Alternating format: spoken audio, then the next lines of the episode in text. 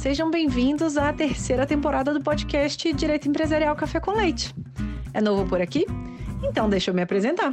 Eu sou Amanda Taide, mineira na origem, com passagem em São Paulo e candanga de coração.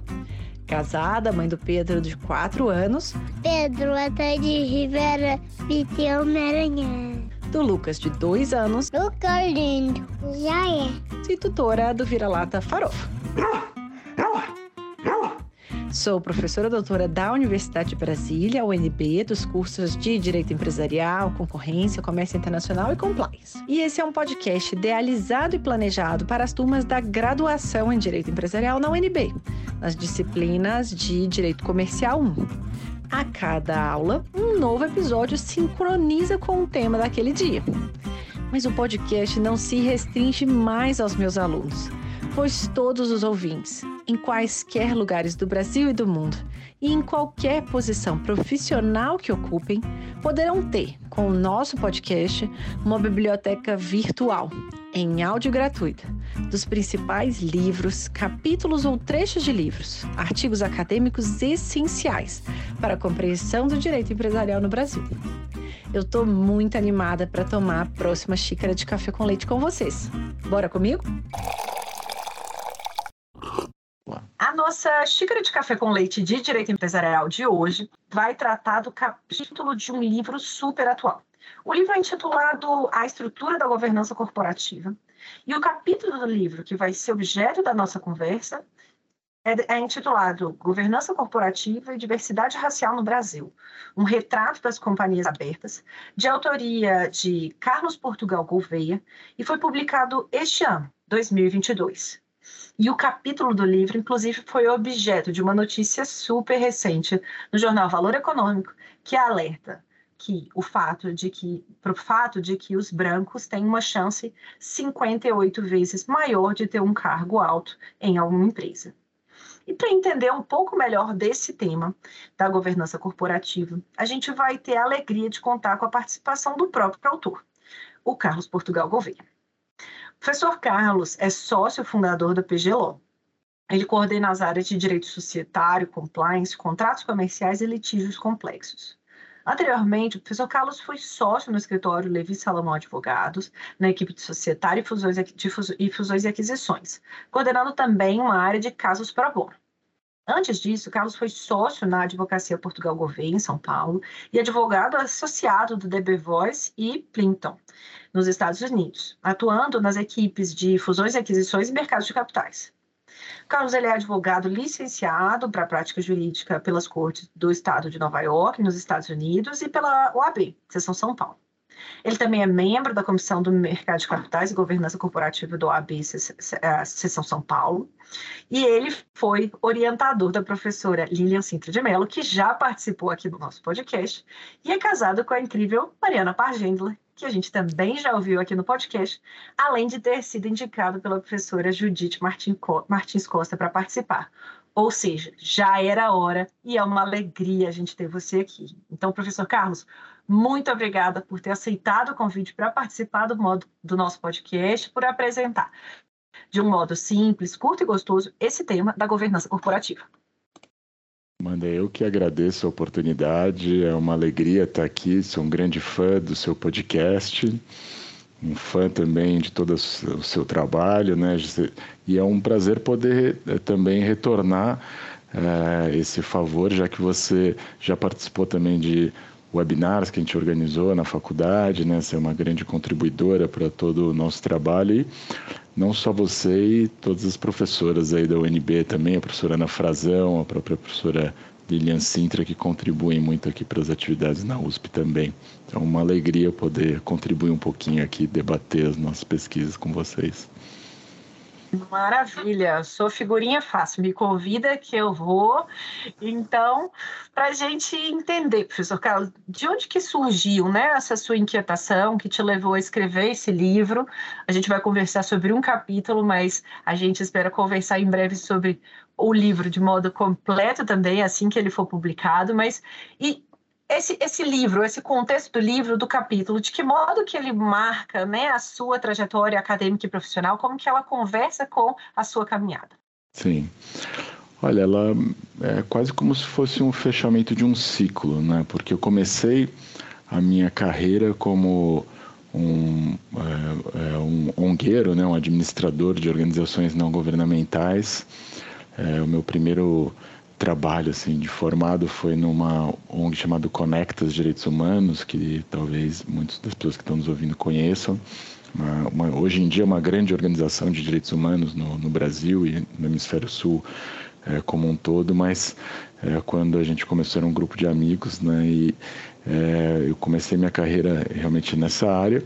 Quando eu fui é, fazer o meu mestrado e depois o doutorado nos Estados Unidos na Universidade de Harvard, eu comecei a me interessar por uma área chamada Direito e Desenvolvimento, é, que incorporava questões é, de é, relacionadas principalmente é, com o funcionamento da economia e o meu doutorado acabou sendo sobre o efeito da desigualdade nas instituições é, jurídicas de forma geral e políticas também. Né? Então foi um estudo é, bastante teórico e na época que eu terminei meu doutorado, que foi em 2008, eu logo antes da crise ali, né, financeira, o que eu estava estudando era justamente alguns elementos que acabaram levando à crise, né, que era os efeitos da desregulamentação econômica, quanto isso aumentava a desigualdade.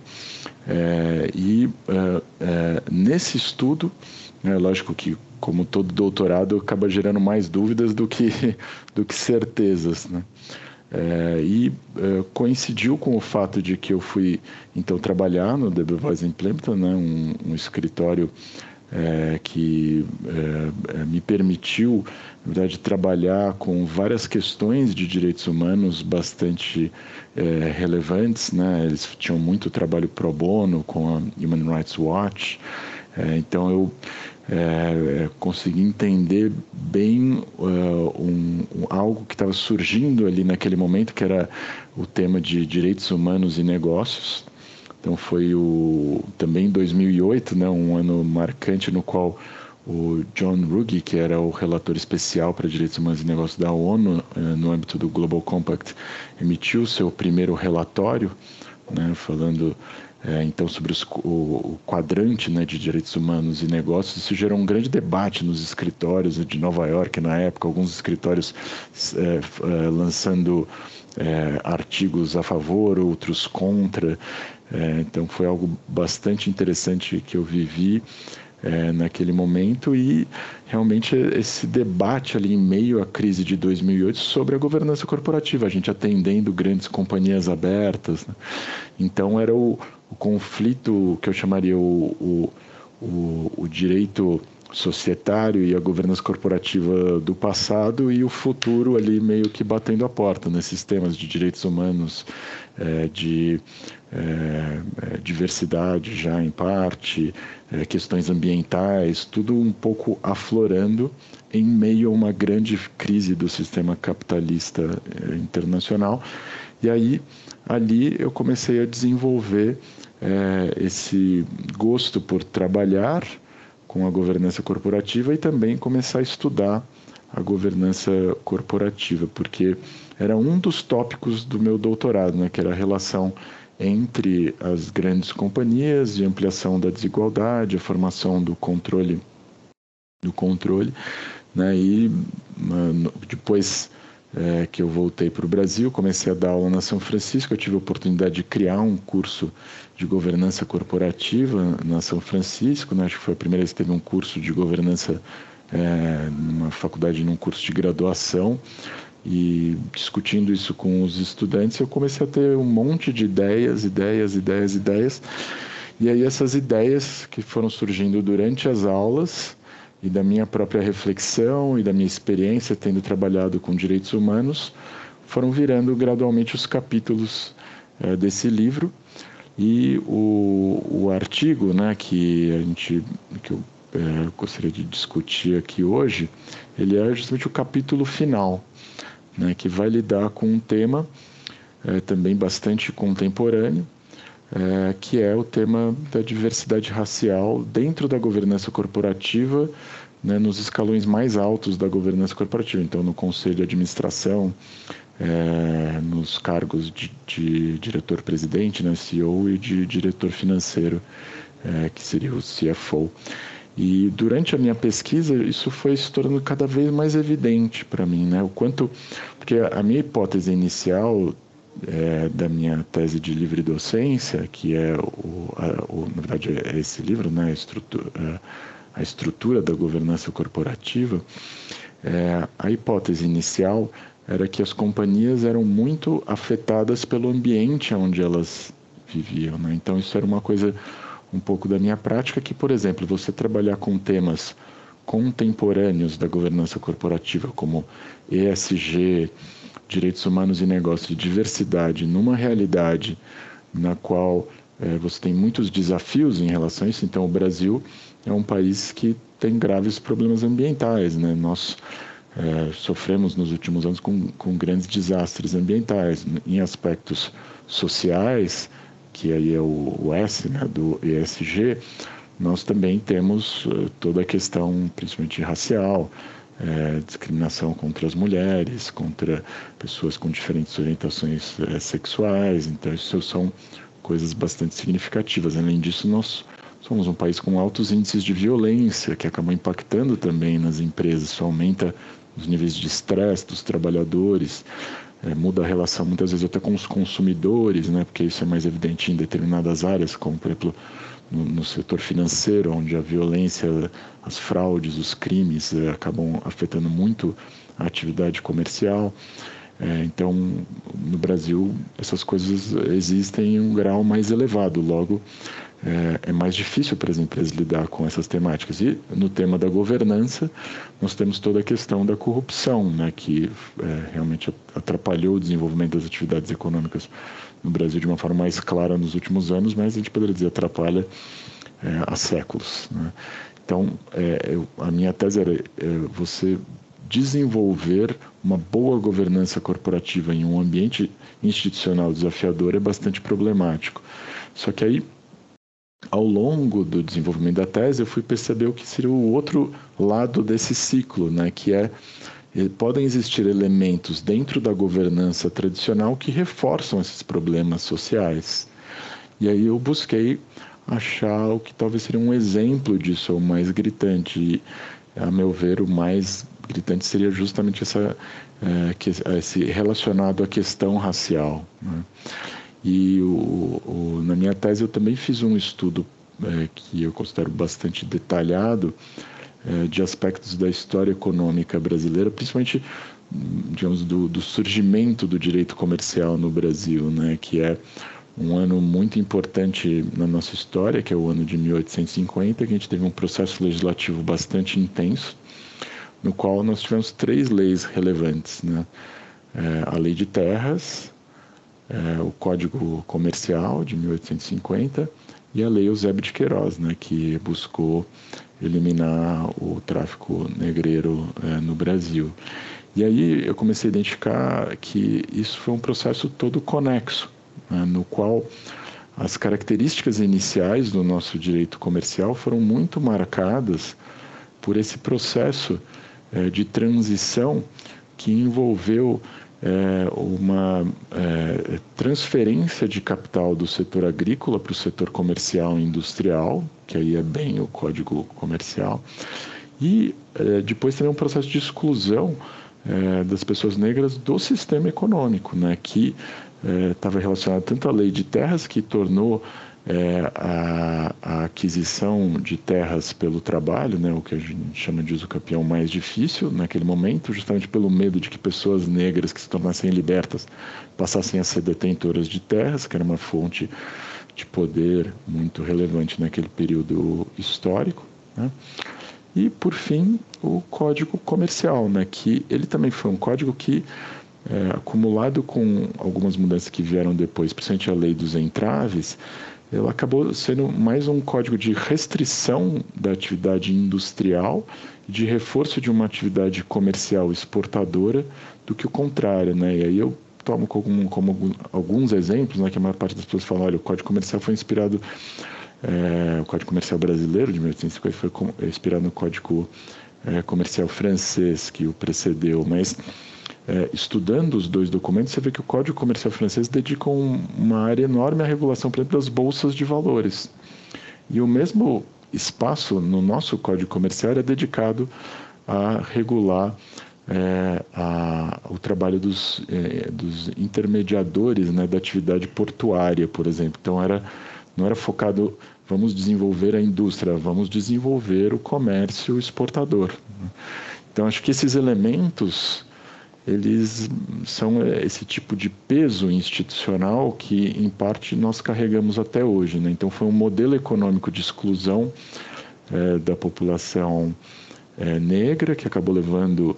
E aí foi uma, uma compreensão que eu tive apenas recentemente, né? o quanto é, esse momento histórico é o determinante da nossa desigualdade econômica contemporânea, porque é, eu, num momento inicial, eu estudava a desigualdade numa perspectiva teórica, né? Pensava, olha, por que, que a desigualdade desapareceu do discurso de políticas públicas no período que eu estava estudando, que era ali os anos 2000, antecedentes à crise de 2008, e eu estudava a desigualdade numa perspectiva comparada, né? Pegando dados da desigualdade do mundo inteiro, e eu tentava muito mais é, entender quais eram os determinantes contemporâneos da desigualdade, então, por exemplo, se a corrupção estimula ou não estimula a desigualdade, do que esse, esse aspecto histórico. E no caso brasileiro, ele é extremamente relevante. Né? Então, sem dúvida, para superar a desigualdade econômica no Brasil e tornar a economia brasileira uma economia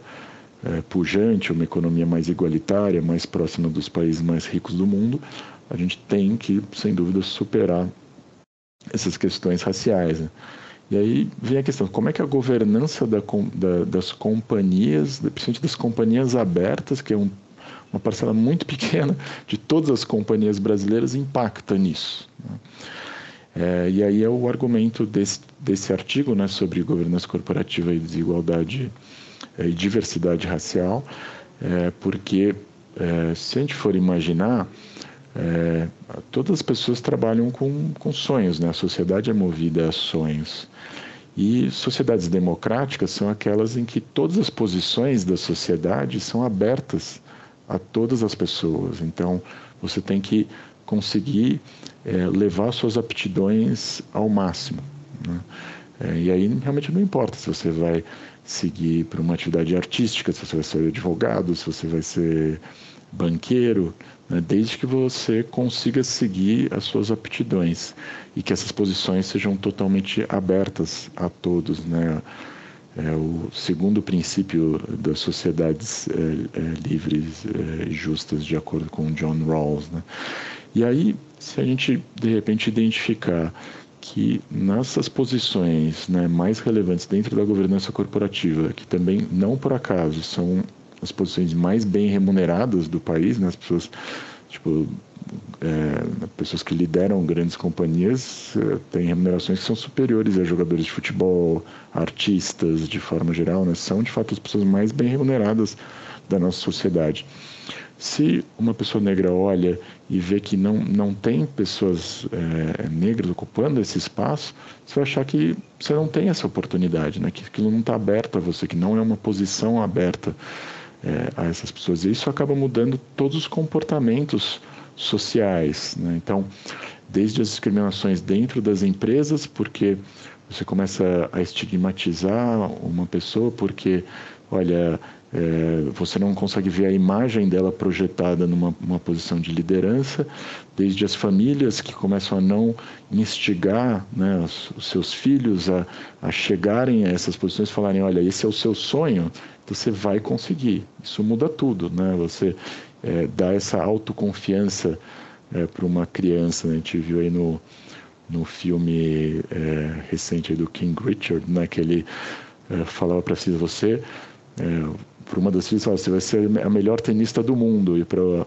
para outra ele falou, você vai ser a melhor tenista do mundo de todos os tempos, né? Então você fala, fala isso uma criança de 12 anos e depois isso vira realidade, você não sabe mais se isso virou realidade porque a pessoa acreditou ou se porque realmente ela tinha um talento é, genial é, num primeiro momento. Então, todo mundo tem que ter um direito, né, dentro de uma sociedade democrática, aos mesmos sonhos. Todo mundo tem que saber que pode alcançar é, todas essas posições, né? E aí, eventualmente, você cria um ciclo positivo, né? Que é um ciclo de maior inclusão de todas as pessoas dentro da economia, é, maior produtividade para dentro de toda a economia. Todas as empresas têm uma base de consumo muito maior nas empresas também você tem mais diversidade de ideias, né, de perspectivas, de sofisticação dos produtos. É, e a gente fala assim, muitas vezes são esses elementos que vão diferenciar sociedades pobres ou né, em desenvolvimento, para usar um eufemismo, e sociedades muito ricas, como hoje em dia a gente tem as sociedades dos, dos países nórdicos, né, dos países da Oceania, dos países do Sudeste Asiático que são sociedades, é, no geral, muito mais é, igualitárias que as nossas e que têm uma preocupação com inclusão também social muito, muito mais relevante. Né? Então, acho que é uma visão pouco diferente né, do que a gente pensaria do direito societário, mas, ao meu ver, ela é, ela é, é adequada né, para o nosso momento social e histórico, porque ela vê que o direito societário e a governança corporativa não podem ser isolados nem do funcionamento da economia, nem do, da, do, da, sociologia, né, do funcionamento da sociedade é, como um todo. Né? Na verdade, todas as empresas são dependentes da sociedade, elas não vivem num, num vácuo. Então, não dá para a gente acreditar que o direito societário existe no vácuo, né? longe dessas questões. Então, foi, foi esse o meu arco às vezes elas estão dentro do mercado, né? Já diria Natalino Witt, né? São loucos artificiais e a gente vai ter, obviamente, isso permeado pela composição da sociedade e representatividade importa, né? Acho que essa, esse recado bem, bem importante. E para a gente entender, então, você falou bastante do termo governança corporativa, que é a base da sua livre docência, que é né, o título do livro é, e que vem sendo o seu objeto de estudo. Mas então, se puder, então, explicar para a gente o que é, então, governança corporativa. Você já começou a explicar um pouco, mas qual que é a relevância né, da, da governança corporativa, tanto no Brasil quanto no exterior, né, tendo em vista a sua passagem teórica e profissional também é, fora? Amanda, essa é uma ótima pergunta. Inclusive, foi a pergunta que me fez escrever os primeiros capítulos uh, do livro, né? tentando identificar esse objeto que é a governança uh, corporativa. E aí, uh, o que eu identifiquei é que, apesar de ser um termo tão dominante né, nos debates contemporâneos, nos últimos 20 anos, é, é, na verdade, ela acaba sendo um, um termo bastante é, polissêmico mesmo. Né? O, o termo, originalmente, ele é, veio derivado de uma aproximação é, entre a experiência né, da tomada de decisões em companhias com a tomada de decisões em órgãos políticos, né? então o termo de fato tem essa, essa origem né, com o governo, é, mas aí depois ele desenvolveu uma, uma certa é, identificação com a, a prática da governança corporativa, que era a identificação de boas práticas de governança. Então, ele acabou se definindo pela, pela sua própria atividade. Né? Então, é, é, ah, ter conselheiros independentes, isso é governança corporativa. Então, não é que a governança corporativa de, demanda os conselheiros independentes. Começou a virar algo é, não tão é, reflexivo. E, uh, uh, por outro lado, você tinha um debate aí com uma natureza mais acadêmica, propriamente dita, mas sem tanto reflexo na prática, que era o debate sobre os custos de agência. Né? Então, eh, passou a existir uma identificação na doutrina que era quase ignorada na prática, que é ah, os problemas da governança corporativa são os problemas dos custos de agência. Né? Então, é justamente aquela ideia de que é, você tem uma simetria de informação entre os acionistas e é, essa assimetria de informação demanda a criação de uma série de mecanismos, como a construção de um conselho de administração para controlar os executivos da companhia para que eles não expropriem é, os, os acionistas. E aí é, se conformou essa visão é, que eu chamaria de heterodoxo ou dominante né, do direito societário e da governança corporativa, como a governança corporativa sendo a série de mecanismos que garante o valor do acionista na gestão das companhias.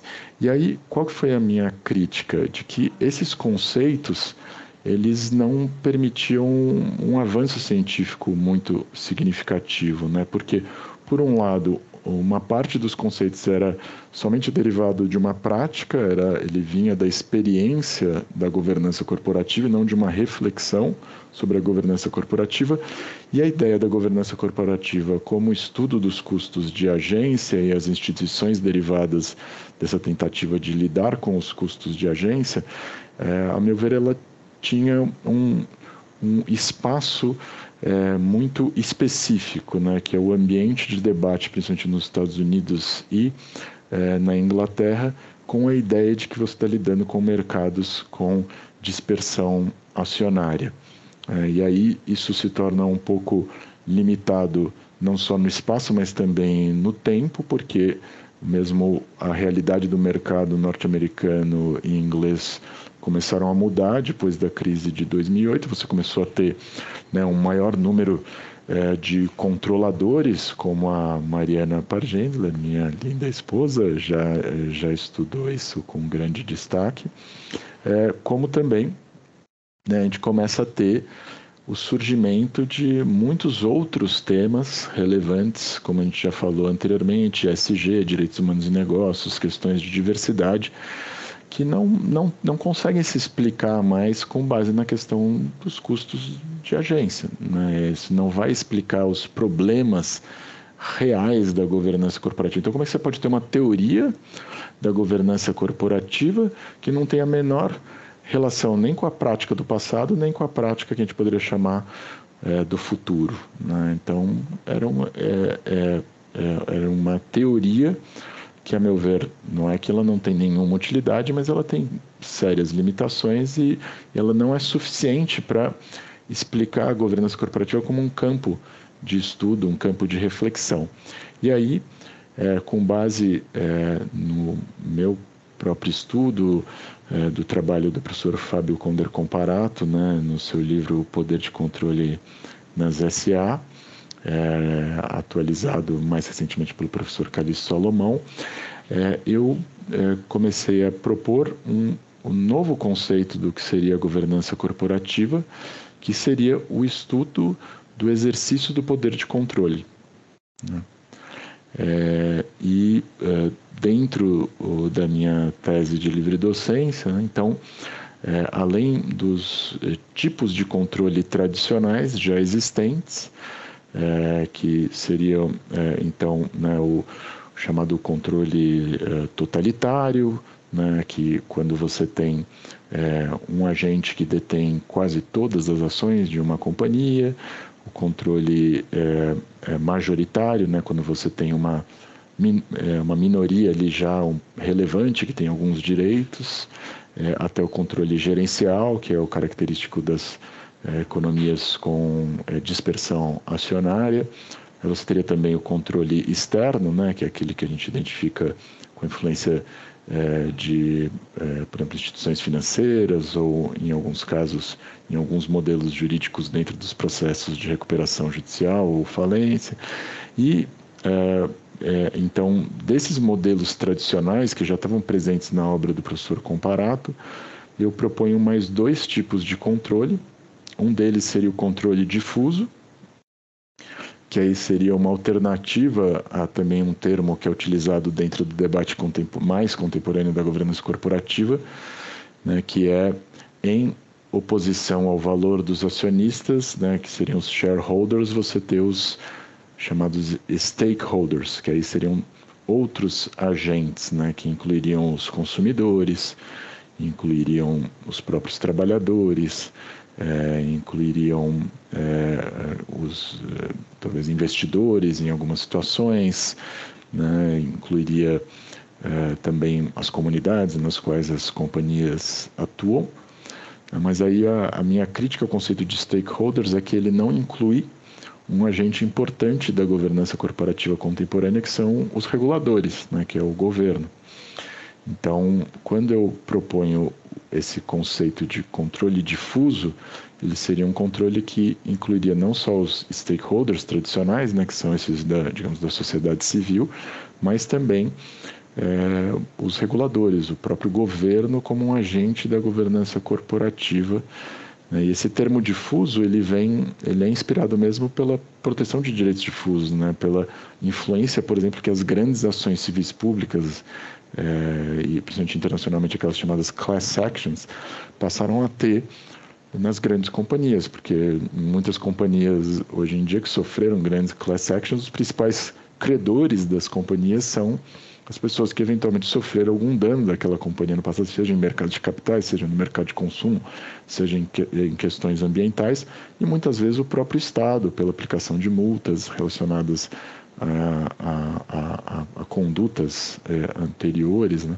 Então, eles, esses agentes passam a ser relevantes na governança corporativa é, e você precisa de uma teoria que explique é, é, isso melhor. Né? Então, acho que se a gente focar no essencial, né, que focar basicamente na origem do termo até governança corporativa, que era essa ideia do governo, né, da direção, do termo grego né, que indica você pilotar um barco, você dirigir uma companhia. E você pensar que hoje em dia, no mundo moderno, se você pensar na cabeça de um CEO, ele está conversando tanto com os acionistas quanto com os consumidores quanto o público em geral e as mídias sociais, e sem dúvida, conversando com o governo, ele está. Todas essas pessoas são pessoas com, com que estão atuando na governança é, das companhias. a gente precisa entender isso, porque é a realidade. Então, mesmo pessoas que acham que esse tipo de interpretação é até errada, né, não conseguem muito negar a realidade de que é, é, esses elementos externos hoje em dia já têm uma importância no dia a dia das companhias tão grande quanto o que a gente chamaria de elementos internos do direito societário, né, que é a relação entre os, os administradores e os acionistas. Interessante demais, e isso mostra o quanto que esse tema está completamente interrelacionado com uma série de questões. Você mencionou é, conselheiros independentes, então a gente tem um episódio com a professora Sheila sobre esse tema de administradores independentes, a gente falou de conflitos de agência, a gente tem um episódio com a Mariana Pargendler comentando o livro Anatomia do Direito Societário, em que ela comenta justamente sobre essas três categorias de conflitos de agência que podem surgir.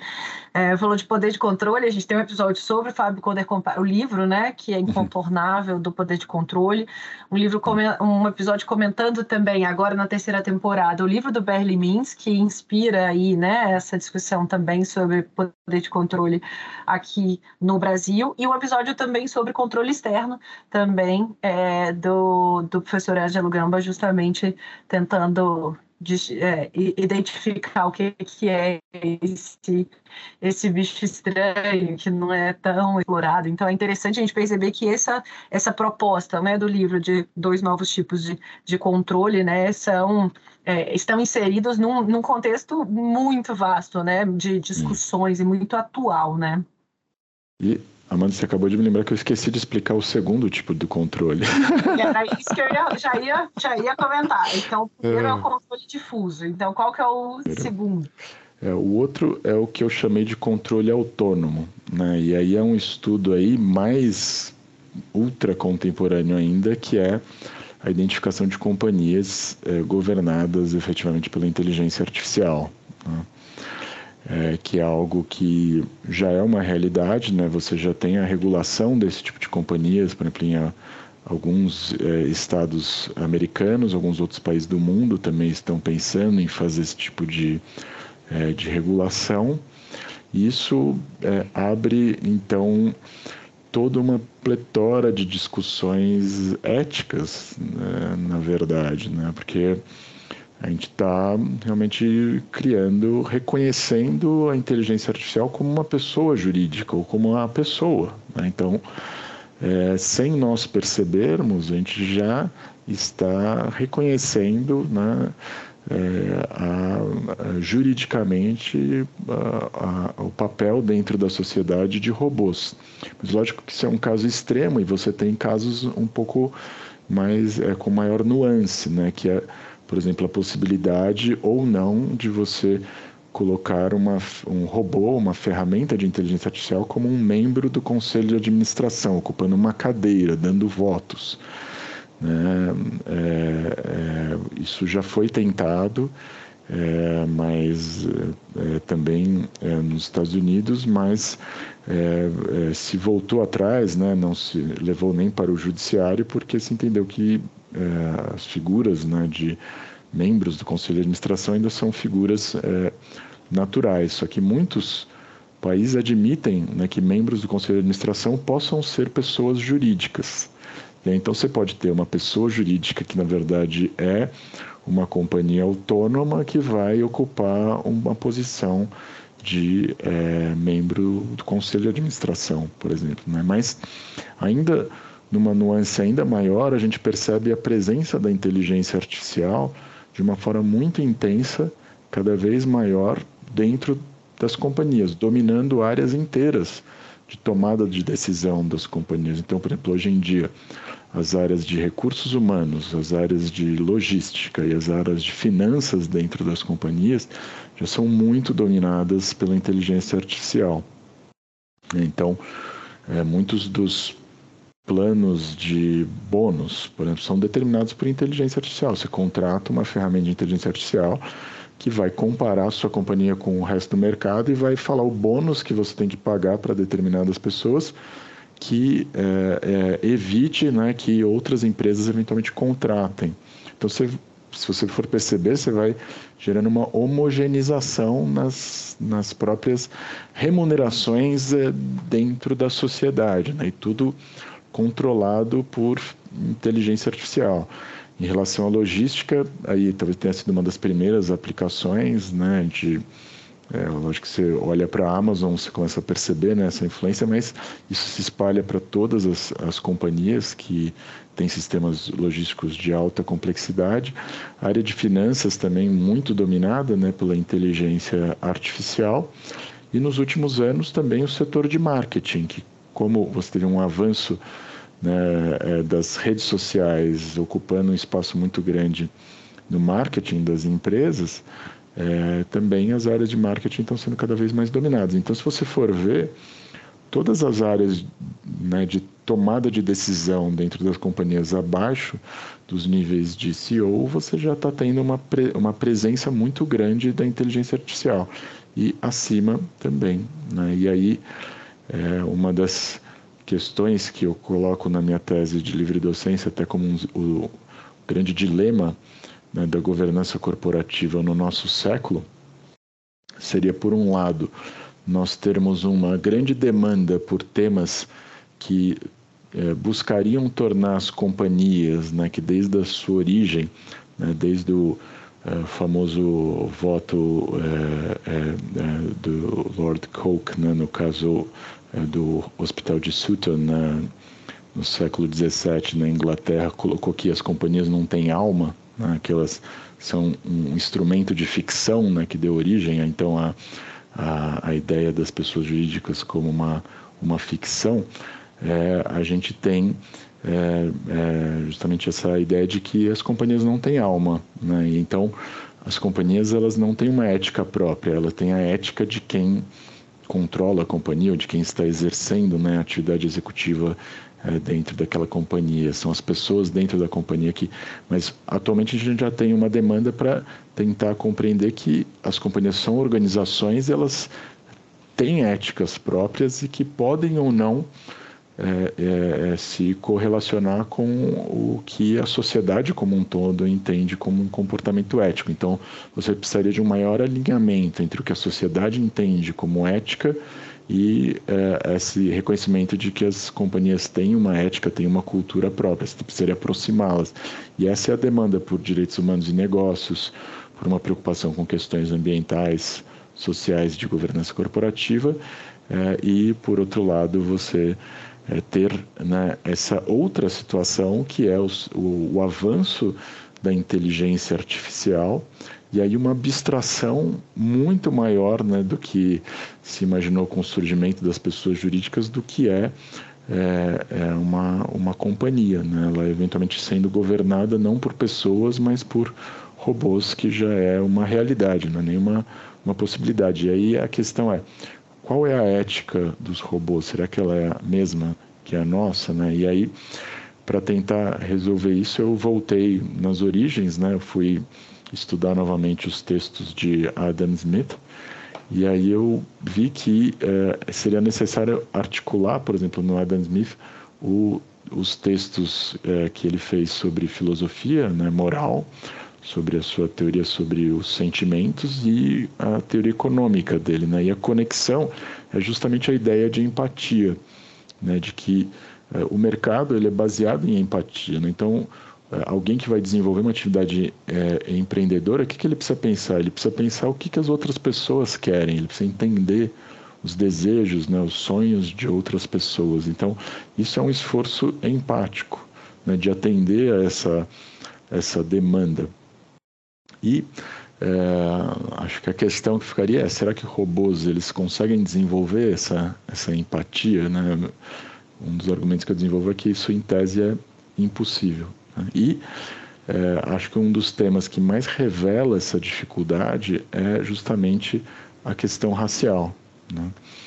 É, as pessoas podem procurar aí na internet é, que é, muitos dos casos de é, uso de inteligência artificial que deu errado está ligado ao fato de que é, o uso da inteligência artificial tende a reforçar determinados comportamentos na, so, na sociedade, particularmente o, o racismo. Né? Então, é, no início as pessoas achavam, olha, é, existe um problema né, na, na utilização da inteligência artificial, que é, se você tem uma sociedade que é segregada, e só um grupo de pessoas, tipo as pessoas brancas, só elas programam os computadores, elas vão embutir é, esse pensamento dentro uh, da, da lógica da inteligência artificial. Então, justamente o, os programas que distribuem bônus sistematicamente vão distribuir bônus mais baixos para pessoas negras, por exemplo. Isso é uma coisa que já foi identificada, né? não, é, não é um exemplo aleatório.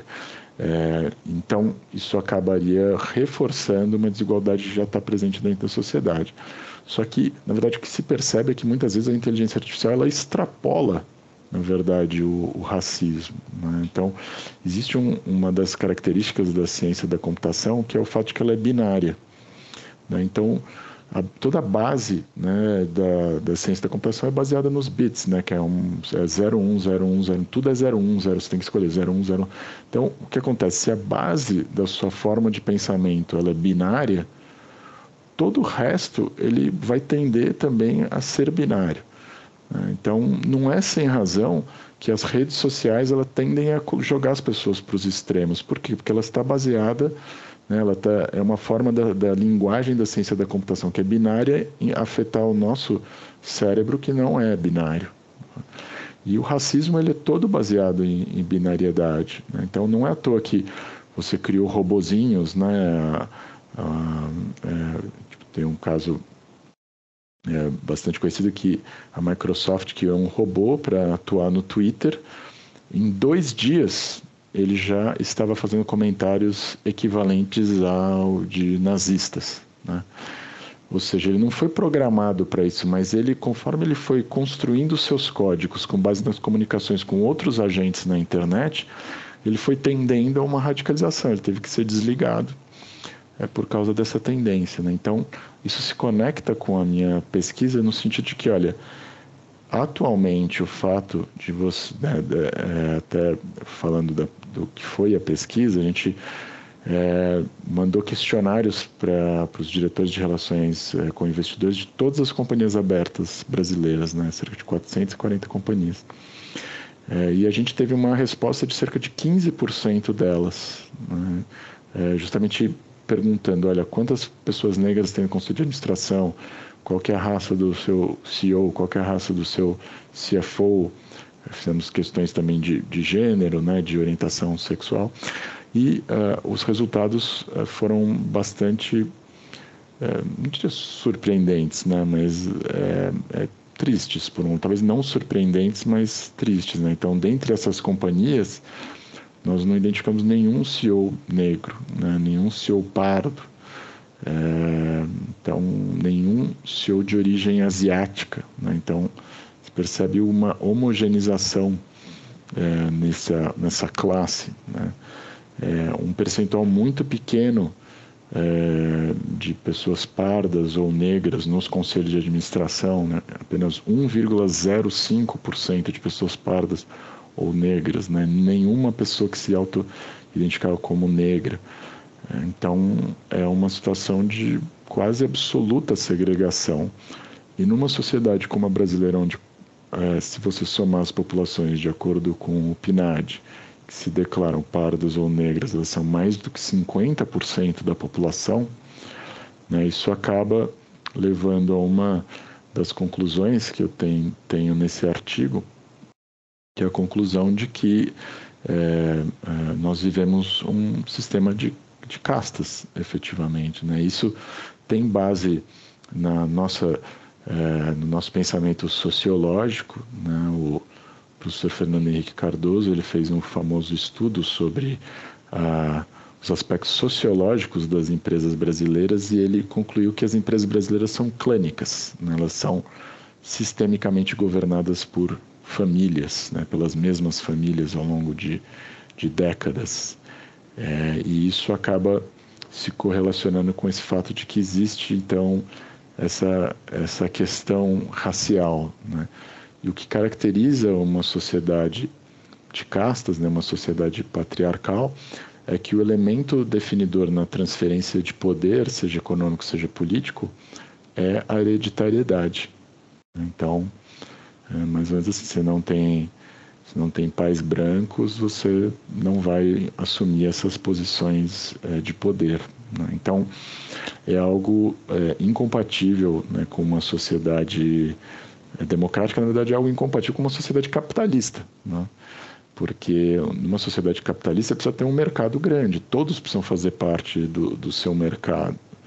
E hum, se você não, não está permitindo né, que eh, pessoas não estejam presentes nas grandes companhias, você está fazendo duas limitações importantes para as companhias. Você está é, tornando elas insensíveis, né, pouco empáticas em relação às demandas de uma parcela muito grande da população brasileira, ou seja, a gente está tendo, para falar uma linguagem econômica, ineficiências, né, porque você não está atendendo as, aos desejos, às utilidades de toda a sua população. Se a gente pensar num mercado global, é, a gente também não está tendo uma capacidade de diálogo com outras sociedades, né? Se a gente não consegue dialogar nem com a nossa própria sociedade, como é que a gente vai ter marcas globais? E, tipo, a gente pergunta, por que a gente não tem marcas globais? Porque a gente não sabe o que as outras pessoas do mundo pensam, né?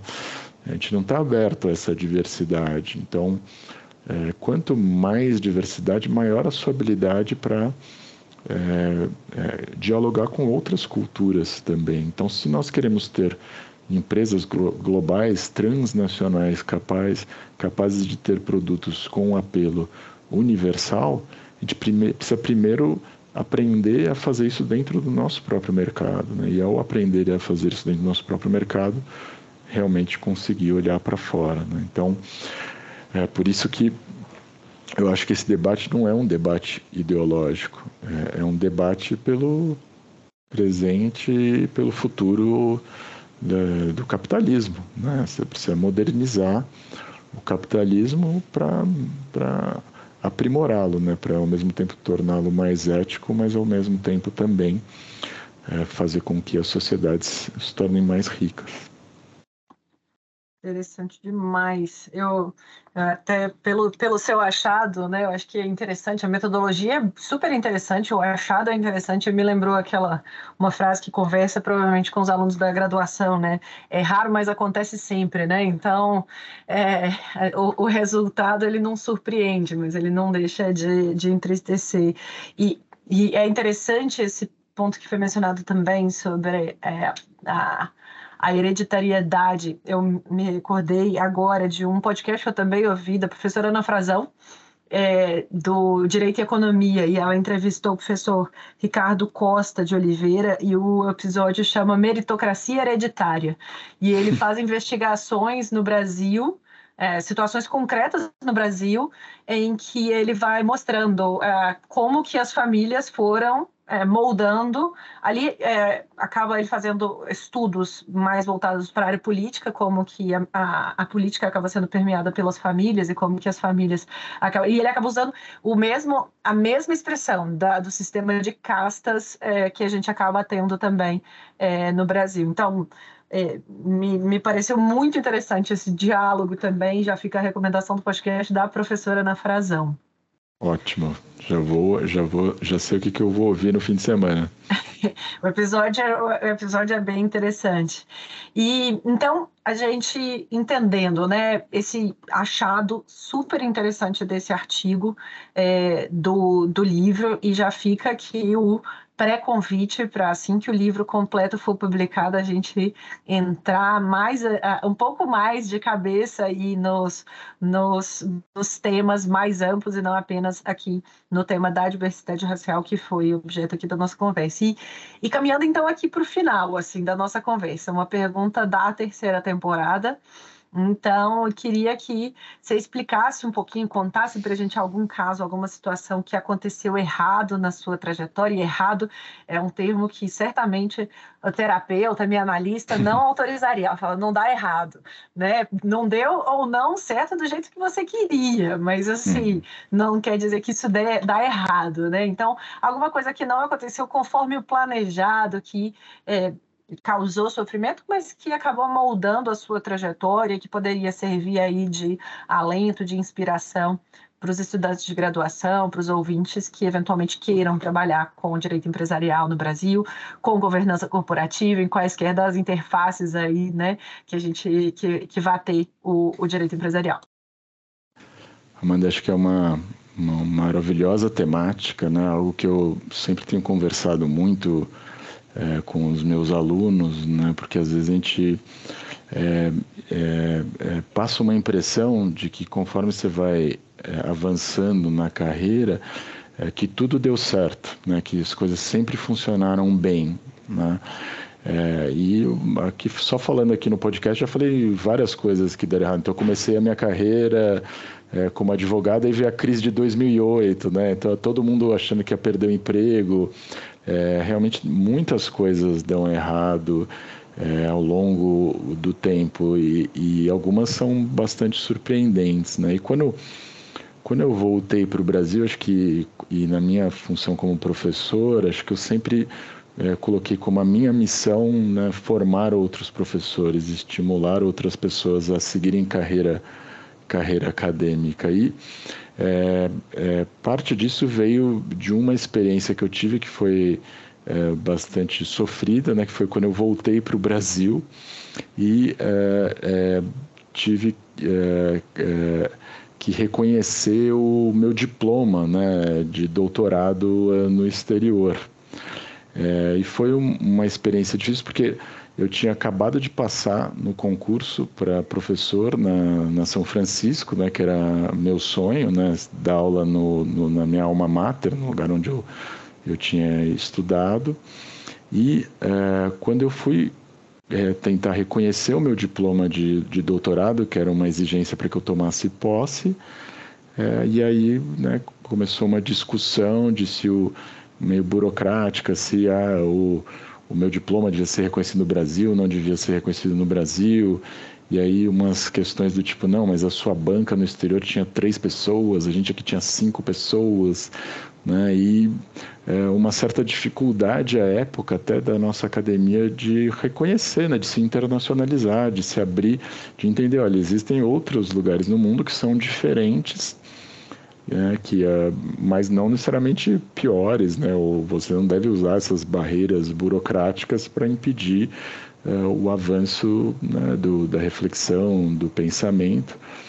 É, e é, durante aquele período que durou dois anos, né, que eu tive que é, um processo administrativo que eu tive que escrever milhares de recursos, fazer memoriais, sustentações orais e tudo. E cada momento que eu fazia um desses passos, né, acho que foram cinco recursos administrativos, é, cada um desses passos eu sempre falava, acho que eu vou desistir. Né, eu acho que eu vou desistir, eu não aguento mais. Né, tenho, justamente eu, poxa, estava sendo bem sucedido na carreira como advogado, então falando, poxa, se não querem que eu dê aula, então não vou dar aula, vou só advogar, ganhar dinheiro, tocar minha vida, né? Fazer outras coisas e, e mas realmente tinha um motorzinho lá que, que me fazia falar, não, vou, vou continuar tentando, vou continuar tentando. E no final, né, eu consegui uh, convencer reconhecer o, o meu título. Uh, e foi uma das maiores alegrias que eu tive na vida. Foi, na verdade, quando o título foi reconhecido. Não foi quando eu passei no vestibular, não foi quando eu entrei no mestrado, não foi quando eu entrei no doutorado, não foi quando eu, eu passei, fui aprovado no doutorado, mas foi quando meu título foi reconhecido, porque pareceu que se aquilo não acontecesse, tudo que eu tinha feito antes ia por água abaixo, né? Por uma questão é, burocrática. Mas é, acho que o, o que eu aprendi com isso é que é sempre bom a gente olhar para ver realmente quais são os nossos desejos mais profundos, os nossos sonhos mais profundos.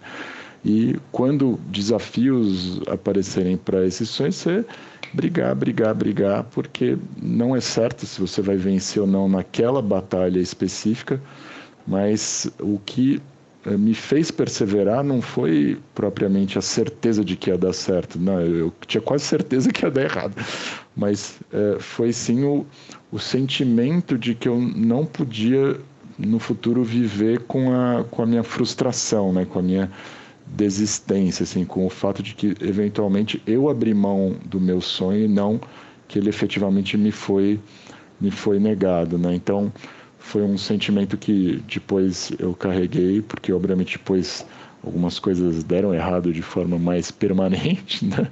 Acho que nada tão assim espetacular, mas você tem esse sentimento, né, de que quando você é, briga, quando você se esforça, é, realmente o o, como você se sente, independente do que acontece no mundo exterior, é, é melhor. Né? Então, acho que esse é o, o sentimento. E é, é, engraçado que isso, quando eu me formei né, na, na, na Faculdade de Direito de Harvard, no doutorado, a pessoa que foi fazer o discurso de formatura da universidade inteira foi a J.K. Rowling, né? a escritora do, do Harry Potter. E ela fez todo o discurso dela sobre o fracasso, né, da importância de você entender e lidar com o fracasso, saber lidar com o fracasso. Porque o fracasso de hoje pode virar o sucesso do futuro. No caso dela, o fracasso era o, o desapontamento dos pais com ela ter escolhido uma carreira que não dava dinheiro na época, foi estudar letras, foi estudar letras clássicas, né? latim e grego, e, e aí ela é, é, era um, ela era o fracasso da família. Assim, a família tinha gastado todo o dinheiro deles, toda a poupança, era uma família humilde para que ela estudasse na universidade. E ela estudou na universidade e, e tornou uma pessoa sem renda. É, e, mesmo assim, né, ela falava que, em meio à situação de pobreza na qual ela vivia, ela continuou sonhando que ela poderia ser uma escritora e escreveu ali, né, junto com ela era uma mãe solteira na época, mesmo assim escreveu um livro e bem, o resto é história, né? É uma das pessoas mais ricas do mundo, né? E, mas é interessante o quanto ela queria passar essa mensagem, né, de que as pessoas deviam primeiro ser mais generosas com os fracassos dos outros, né, entender é, que a gente tem um papel na sociedade de ajudar as outras pessoas e aí isso necessariamente vai melhorar a nossa própria, vida, né? Então está relacionado essas questões, preocupações com direitos humanos e, e tudo mais e é, ao mesmo tempo, pessoalmente, você se perdoar pelas suas falhas, né? Pelos pelos seus fracassos, porque se você for muito duro com você, eventualmente você vai desistir das coisas, né? Que era o que eu poderia falar, falar poxa, como eu sou burro, né? Eu devia ter chamado mais duas pessoas para minha banca, eu não teria esse problema. como eu não pensei nisso antes? É culpa minha, então eu realmente não mereço. É, mas se você fala, não, vamos tentar, vamos discutir, é, eventualmente você consegue até mudar um pouquinho a realidade na sua realidade pessoal e na realidade de outras pessoas também. Sorte da São Francisco, sorte dos alunos, sorte da gente que você não desistiu e continuou aí como professor da USP. Já fica aqui a, a, a chamada para todos. Eu acho que esse discurso, eu não, me, eu não me lembro de ter visto, mas se eu não me engano, ele está gravado, não está? É, tá, tá no YouTube. Então já Sim. fica para ouvir. Eu me lembro de já ter ouvido algum desses discursos, normalmente são bem marcantes, né? Eu acho que é, a gente pode buscar aí no YouTube, então já fica aí o, o dever de casa para os ouvintes também, saírem daqui e ouvir o, o discurso da J.K. Rowling para a formatura em Harvard. E para nossa pergunta final, quem então que você gostaria de ouvir aqui no podcast, professor Carlos? Qual autor, autora, qual clássico, que eventualmente a gente não pode chamar o próprio autor, mas a gente pode chamar alguém para comentar, que você gostaria de ouvir nas próximas temporadas? Olha, considerando tudo que você já mencionou, né, e até o que eu falei, acho que acho que seria muito interessante ouvir, é, talvez o professor Calixto Salomão ou o professor Fábio Conder Comparato, né, comentando o poder de controle nas SAs. Acho que seria muito, muito é, interessante. Uma outra sugestão que eu teria, que também me influenciou muito, foi é, o professor Modesto Carvalhosa, né, na, nova, na, no livro dele, que para mim também é um clássico, que é a Nova Lei das SA, é, principalmente na sua versão originária, né, é, que eu acho extremamente é, ilustrativo da história né, jurídica e econômica do Brasil, no qual ele mostra a gestação né, da lei das SAs em meio à ditadura, o quanto ela refletia os valores e, as, e o modelo econômico da ditadura da ditadura militar. E é, nesse sentido acho que é interessante ouvir o professor Modesto porque ele também foi uma pessoa que teve um papel muito importante aí na, na luta contra a ditadura ele foi o primeiro presidente da ADUSP, né, que era Associação dos Docentes fez um trabalho extremamente relevante de catalogação é, de todos os abusos que foram cometidos contra, contra docentes durante o período da ditadura. Né? Então, acho que tem toda essa contextualização aí é, e aprender um pouco com a história viva desses professores, que acho que pode ser muito interessante para os seus ouvintes. Para mim, sempre foi maravilhoso conversar com eles e eu desejaria que todos tivessem essa oportunidade. Excelente. O professor Calixto já veio para apresentar o livro Novo Direito Societário, virá também aqui na terceira temporada para trazer um outro livro, mas não vai ser para comentar o próprio livro do Poder de Controle, que já tem um outro episódio alguém comentando. Mas Sim. eu também fiquei com essa, confesso que eu fiquei com essa vontade de ter duas vezes uma pessoa comentando e o próprio professor Calixto comentando. Então eu vou ficar anotado para a quarta temporada Sim. e Modesto Carvalhosa também agora com essa recomendação de comentar a versão originária do livro. Então, isso. com isso, acho que a gente conclui a nossa conversa. Eu te agradeço muitíssimo, professor Carlos, pela sua presença no nosso podcast. Te parabenizo pela aprovação na livre docência. É sempre um processo muito desgastante pelo que ouvimos do lado de fora e a gente sabe que o resultado, pelo menos para nós aqui enquanto leitores, é sempre muito proveitoso, porque as livre-docências geram aí livros, né, e, e, reflexões que acabam permeando a, a discussão jurídica no Brasil. Então, muito obrigada, já fica o convite para próxima vez, pra, assim que for publicado o livro completo, para a gente tratar dos outros capítulos do, do, do livro. Muito obrigada. Obrigado você, Amanda. É um prazer estar aqui no seu podcast e os parabéns vão todos para você por ter tido essa iniciativa. Acho que tem sido muito importante para o direito comercial no Brasil como um todo ter você aí como essa nossa host né, dessa discussão é, da publicação nacional, então é algo fantástico que você tem, tem feito, acho que para os alunos, para toda a audiência e para toda a academia brasileira, somos todos gratos pelo seu enorme esforço. Né? E vamos ver, né? um dia você tem que fazer um podcast, eu queria recomendar também que você estivesse no seu próprio podcast e você convidasse outras pessoas para te entrevistar, para falar das suas obras também, acho que ia ser o máximo. Você você poder... Boa ideia. Vou tentar implementar isso já agora para a terceira temporada. Não dá para eu me entrevistar. Vou pensar quem Sim, pode ser é, o meu entrevistador. Alguém. Talvez aí, ó, pensando aqui alto, talvez eu convide o meu digníssimo esposo para me entrevistar, ah, para fazer essa conversa. Eu recomendo muito. Eu e a Mariana temos muitas parcerias e é uma delícia. Exato, exato. Vou, Gostei da ideia, vou tentar implementar já para essa temporada aí com um dos livros ou artigos aí que eu tenho. É. Obrigada Obrigado. mais uma vez. Obrigado você, um grande abraço e até logo.